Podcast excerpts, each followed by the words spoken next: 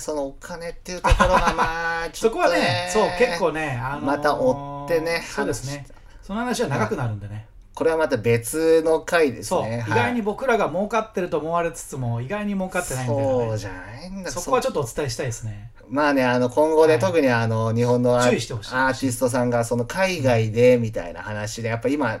たくさんいらっしゃると思うんで、そうですね。まあぜひね、参考にしていただきたいなっていう。勉強してもらってね、はい多分良いいいいいなんかモデルケースっていうかもう買ってなあいんのだな、資料そにれなるがと。思うんでねあーそうなんですよ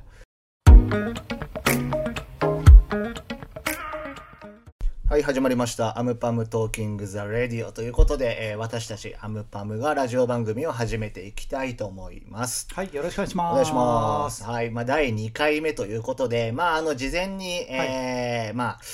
相方左さんも含めて関係者に企画案というのをまあたくさんまあ送ったんですけども、まあそのうちの一つということで、うんえー本日はですねスローバックザリリースという企画で、はいあの曲のリリースの時どうだったかっていうことを振り返っていきたいなというふうに思います。はいはい。なので、まあ、えっ、と、今日はこの企画、えースローバック・ザ・リリース第1回目うんということもありまして、まああの、デビュー曲でもあるベストパートバースについて振り返っていきたいと思います。はいはい。えー2017年の3月リリースという、えー楽曲ではあるんですけども、うんこの楽曲のその、経緯、いきさつ、うんうんうんからいきますか。そうですね、はい。まあえーっとこの楽曲は制作時期は2015年か16年か15ですね。 15年ですね、はい2015年の時期にまあ新しい会社を僕らで作ったんで、はいその会社の代表曲というか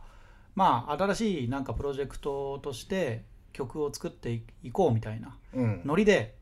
あそうですねのもともとはきっかけとしては作っていった気がします会社の曲っていうか記憶としては会社の曲っていうかまあ会社まあ、テーマソングのとまでテーはいかないマソングまでいかないですけどまあでもそういうノリでうんあのちょっと今のお時代感ではい、やりたい音楽をやってみようかみたいなそうですだねから。既存でやってる音楽プロジェクトはいくつかあったんで、はい、まあ、それとは違う、まあ、うん何か、うんそうってでいすねうモードだった気は覚えてますね。一応あのこれまでの楽曲、まあ、と当然ながらまあデモがあって修正があって、まあ、最後、まあ、完成っていう感じですけど、一応全部あのファイル残してあるんですよ。なるほど、はい、でまあそれを見ると,、えっと2015年の割と頭はい、に、えっとまず第一発目がまあ上がってきていて。あーその時にはもうあー2010今でいうアーティスト名もなければ、うん、えータイトルもなかったんじゃないかな。ああ、は確かになんかそうかそうですよね多分その頃にそのボーカリストのことも出会ってみたいなあほぼ同流れだったあかれなってトラックとボーカル、ルどっちが先だったんですか、ボーカルはえー、とトラックが先ですねトラックが先にあって、はいでそのトラックを元にボーカリストを探すみたいそうでしたっけな、うん、感じでその時の進行があったというかまあねアーティスト活動多分ほとんどしてなかったうん、海外から戻られたマイケル金子さんそうですね。をを Facebook からな、まあ、ナンパというかね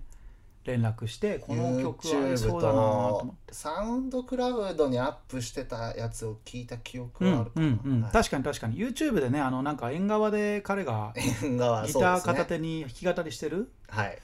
カバー曲含め自分のオリジナル曲「セパレートシーズンズうん。あれも素晴らしかったんで、あ、これいいなって思った感じ、記憶はありますね。確かになんうんかあんまりもうぶっちゃけ覚えてないですけど、なんかいわゆる左さんから「この彼で歌ってもらおうと思うんだけど、うんどう?」みたいな連絡が来てで、はいまあ聞いてよかったんで、まあそのまんまそうですねト。ントン拍子的な、は確かに確かに。い、その時だから、あの、ベストパートオブアースと、はいライフイズ。ライフイズかなライフイズもそうですね、ほぼ同同じじかタイミングちょいずれでライフイズが後ろぐらいかですよねまあそれででもまあ同じような感じです、でも、はいとにかく結構作ってったような思い出が、その、まあ、作ってもらったのはね、その浅田敦君っていう、そうですね、まあ、トラックメーカはいーであり、プロデューサーの彼がいるんですけど、うんまあ、その頃まとめてなんか、そういうテーマソング的なものを、バンバン、とりあえず進めようかな、みたいな。そうですねあー感じでなんかねその大枠がない中でも、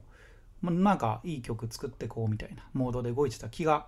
記憶はありますね。そうですね、うんまあそれがまあ、えー、2015 5年か年で割と早いうちにほぼできてて、うん、えーそこからまあ2年空くわけなんですよ。ああそうか、はいな2017年空いてますね。 2年空いてて確かにでまあ空何いしてたんだてよ、る理由としてはとりあえず曲だけができちゃったんでうんまずこれってアーティストとして、まあ、会社のねテーマソング的な感じで作ってるんで、まあ、その、まあ、リリースという概念があんまりなかったというかうん、うんうんううんんでかといって、まあ、せっかくいい楽曲になったと思ってたので、まあ、出そうかっていうくだりになったと思うんですけど、うんアーティストいわゆるどうするみたいなうんうんあー特に話し合ってもいないですよね。そうですねまああんまり記憶がないなえーとねはい多分その頃にそのまあえーっとなんかね時間軸で何かしようかとかはい、時間軸をなんかあの言葉言語化してアーティスト名ネームにしてみても面白いかもとかまあなんか「today」っていうねあのキーワードを元になんか分分割していくのは面白いかもねみたいな今日一日みたいなところかあそうらでしたっけうん、っていうのをなんか当時考えたりとかしていたなとは思いつつこの辺かなりもんう、曖昧になってますね。点の記憶しかなくて、うん、えっ、とどっかのタイミングでニューヨークに行ってるんですよ。 2015年かな5多分15年の8月末多分何回か行ってて、うん一1回か2回か。んで1個はえっ、とまあ何かと共通の我々の、うんなんだろはいはいはいミュージカルう、ね、はい「スリープノーモア」という、そうではすいね、えーまあ、ミミュージカル参加型ミュージカルみたいなものがあって、まあなんかそれを見て、まあ、非常に感銘を受けて面白いとそうでいすねうところでまあ、そこでなんかこう、アイデアエッセンスというか、うん、ものはありつつとはいえなんかそこでなんか具体的なこれだみたいなものが決まったわけでもなく、うんうんうんでそこから自分の記憶がかなり曖昧で、うんまあとはいええっと Spotify が、えーもうすぐ日本で上陸するんじゃないかみたいな話があってでまあそれを待ってよっていうのはあったんですよ。あーそれが2016年の年末ぐらいかな年末冬だったか冬なあーなんかいわゆるカミングスーンみたいなうんうんうんうんもうウェブが立ち上がった状態で、うんうんでまあいつかないつかなみたいのがありつつう、んで、まあ、当時他のレーベルのなんかデザイン仕事とかもしてたので何組かやってたんですけど、うんまあ、なんかトレンドみたいなところはやっぱタイミングだと思うので、うんまあなんかちょうどエド・シーランがちょうど売れ始めてる時なんですうんうんうよ。はんいうんまあ少しアコースティックな要素うがあっんて、まあダンスの要素があってみたいうな。んでまあなんかちょうどはトレンド的にもハマりいいなっていうのでなんかそろそろだなっていうのがじわじわじわじわ来てて、であれだその前に年末お正月だうん当時のあの我々の会社のスタッフと、あの忘上年会上野上野上野に行ってあ上野のアメ横であなん何の用事で上野に行ったか覚えてないんですけどあーなんかブラブラしたんですよ。仮面はあい、でたまたまなんか雑貨屋さんうんうんうでん仮面売っててこれだと思ったのがーあきっかけかなー個なる人ほ的どになるほどは、ね、はいなるほどねそれがだから2016年の多分17年の1月です17年の1月か、はい、正月なん年で始ですね、はい、年始なるほどそっから一気に動いたんじゃないかな多うんうん分、うんはいうんなんか僕はとりあえず結構ぐるぐる全国だったりいなかったですよ海ね外そう回っはてたんで、まあなんか忘れてたというかそれで年末年始ぐらいにそれで始めるかって言われてい、はいあじゃあやろうかみたいな感じだった覚えがありますね。うん、うん、でそっから名前だから2017年の1月の頭に仮面買ってきて、うんで名前決めて、うんうんでそっから一気にコンセプトからどこでリリースするとか、うんうんなんやらかんやらをうん一気にバタバタバタとやって3月にリリースかな、そうですね、はうん、だから本当はあのアムパムの AMPM の前にいはいあの私のあの大好きな山芋、あを英語ではい、えー、と言うとヤムあった YAMU M だけど、ヤムだと表記が Y で始まるからうんフェスで出た時にクレジットが一番後ろになるから A で始まるものがいいかもみたいないう会話をしたことが覚えてますね確かにありまだしかたらねもしかしたらあの版はヤムだったかもしれない山芋売れなそうでもヤムは大好きです山ね美味しいですけそどうなんですよまあ面白いですけどね、まあ、確かにね表現ヤとしてムさんだったらちょっとねどうなってたかはい、わかんないですけどね、はいまあまあ名前なんでね、うんだからもう結局この歌ってくれたマイケルも、はいまあ、トラックやってくれた浅田君も含めて、浅田み君もねんなしてうっかりすっかり忘れてた忘れてたってわけまあじゃそなういでですすけど、ね、はい彼らはその瞬間楽しくねっていうか一緒はにいスタジオ入ったり楽しく音楽やってたと思うんですけど、まあはいいつ出るかっていうことに関しては確かに早く出してほしいとは思ってもらってはいたと思うんですけど、はいなかなか動けてなないまま忘れてたみたいなことはみんなお互いにあったかもしれないですね。ありましたねうんすごいね、がっちり決めて、このスケジュールで、このリリースで、プロモーションでっていう感じじゃないので、ではなかうっちたでは。すはい、うん、だからそこはある意味ラッキーだったというかねそれで動かしてたら売れてなかったというか広がってなかったかもしれない広がってなかったですね、うんなのでまあ結局だから作って2年ぐらいまあのんびりしてたわけじゃないですないんけですけどどねまあと決してね時折なんかこう、うんいろんなそれこそさっきのニューヨークもね、うんそうですけど、うんなんかこう考える時間はたくさんあったので、そうですね、はいまあそこで考えたり感じたり、うんえーいろんなタイミングをお見計らう中で結果そうですねはいそのタイミングが一番良かったんじゃないかなと、うん今振り返っても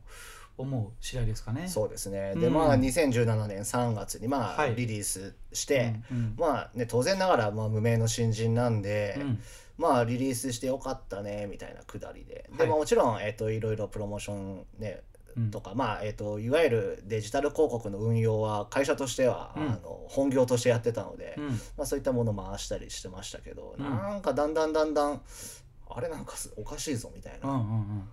なんか急に再生回数が伸びてきたなみたいなバシバシバシバシ増えうてんきて、うんうん突然バイラルチャートに入りうんそっからはもう完全にわけわかんなくなりましたねあれはそうですね、はいまあこれあの名前出していいのかあれですけども、はいあのステッチっていう会社やってる渡辺あ渡辺君はい、その方が結構懇意にね当時あの、うん Spotify さんへの営業だったり、ううんちへのそのまあプラットフォームの使い方とか、は Spotify さんとかお Apple さ尻んとにか。お尻を叩く的そなうそう、はいい、ろいろご指導いただいてる時にも、もうなんか3人の LINE というか Facebook はのいメッセンジャーとかでやり取りしてた覚えがあるんですけど、うんそこでも炎上したというか勝手に炎上しまくってて多分、うんいや100万再生が200万再生になりましたとか 200万再生がへー300万再生にみたいなそんなやり取りがあり1ました、ね、週間2週間のうちに繰り広げられた覚覚覚えは個人的にすごく残ってますねまあ今振り返ってもあの時が一番楽しかったかな、そうですねちょっとあの予期せぬ出来事 があの毎週起こってった毎日起こってったので毎日でしたねあの時は、うんはいだからあれあれみたいなニュースがもやうとにかばくいやばいみたいな飛び交っちゃって、まあ、はい僕らもちょっと足元がおぼついてなかったんじゃないかなと、あの時はそうですね振り返ると思いますね。はい、うんあの時だからえっ、とそれもありつつうんなんかまあアムパムとなんか個人私も今もなんかデザインの仕事をしてるんですけど、要所要所でなんかかぶるので、うん忙しい時が、うんうんうんだから結構あの時体的にはきつかった気がするんですよねうなんんか会社もバタバタしてて、うん、まあでもなんか確に確かにこうねアムパムのこのチャートインの状況とかお祭り騒ぎみたいなうんうんのがあってなんだかバタバタしてたなっていうのがまあこの曲の一番の思い出かな、うんうんうんうんうんベストパート・オブ・アースねはそうですねなんかちょうどいい空気感でいいタイミングで出せたのとそういうい、うんなんでしょうね本当にな予期せぬ回転うんまあサブスクのデビューでうんこんなに回っていいのみたいご祝儀にしては程がありましたかな、らね、うんはっていうぐらいになんかねあの、うん当時のその僕もそうですけど会社としてもそうだしアーティストとしても、まあ、プロジェクトとしてもはいそういうなかなか課題感があーあるであろううん海外へ向けた楽曲というか海外というかまあね、うんその海外でもより聴いてもらいたいって思いではずっとやってたんで、まあそうですまね、あ、それがいきなりこはんなに聞かれるとはみたいな、いうなんか不思議ないなん感じ。か前なんかのインタビューではちゃんと言ってるんですけど多分エラーだったんじゃないかなと今でも思っててうんうん当時あの Spotify のバイラルチャートの仕組みっていうのはまあえっとラスト FM であったりとうんあか、ーラスト FM ねはい、サウンドクラウドであったりとか、うんあとハイプマシーンっていうのがあるんですけど、まうあ、んその辺りの回転数に応じて、うんまあえー動くチャートではあったんですけど、うんもちろんその辺意識して広告回してたので、うんえっ、とまあまあそこでピックアップしてもらったりあったのが影響だと思うんですが、うん当時 AMPM さんが何人かいて、うん、ああいましたねど大文字の AMPM さんとか、とかね、はい AM.PM さんとかねそうですに似てるのがな大んか体あの例えば Spotify とかそういう Apple とかの、えープラットフォームのアーティスト写真がないパターンなんなかい人のあのうん Facebook とかでもねあそうのですね丸いこう人影だけあるみたいな、うんそういうアーティストもたくさんいた覚えがありますねうーんのなんかデータとかがもうガッチャガチャになってでまあ一個になんかまあ束になって結果的にはなんかこうチャートインしたんじゃないのかなと今でも思ってるんですけうんうんうどんまあその後ねまあ Spotify もサーバー変えたりとかしてバイラルの仕組み変わったりとかうんまあありましたから、うんまあなかなかえーと当時のように一筋縄ではいかなくなりましたけども、うんうんうんうんまあなんかそういったまあ運運も含めて、そうですね、はいまあ、この曲はまあいい思い出になったなと。うんそうですね今でもねずっと聞かれてますからねそうですねいつもはい毎月すごい回ってるのは見てるんで、毎月乗ってますすねごいなと思います、まあ、これが CD だったらねその月だけ売れてとか、はライブしないと売れないとかありますけどサブスクって不思議で、もうねずーっと3年前の曲がいまだに、ま、一番回ってるのかそうそうあーそこぐらいのレベルなんでそれもそれでど問うな題でのはあかるなんとです思けいどつつもねでもこれって大きい目で見ればねすごい、いこうアーティストの、うまあ、ん、収益まあとそうかですねね生活になるお金も、はいうんまあ、常に聴いてもらいながらもね、うんファンが増えてる可能性もあるし、まあねこおの金曲にもなるしにっていうね関してそのお金っていうところがま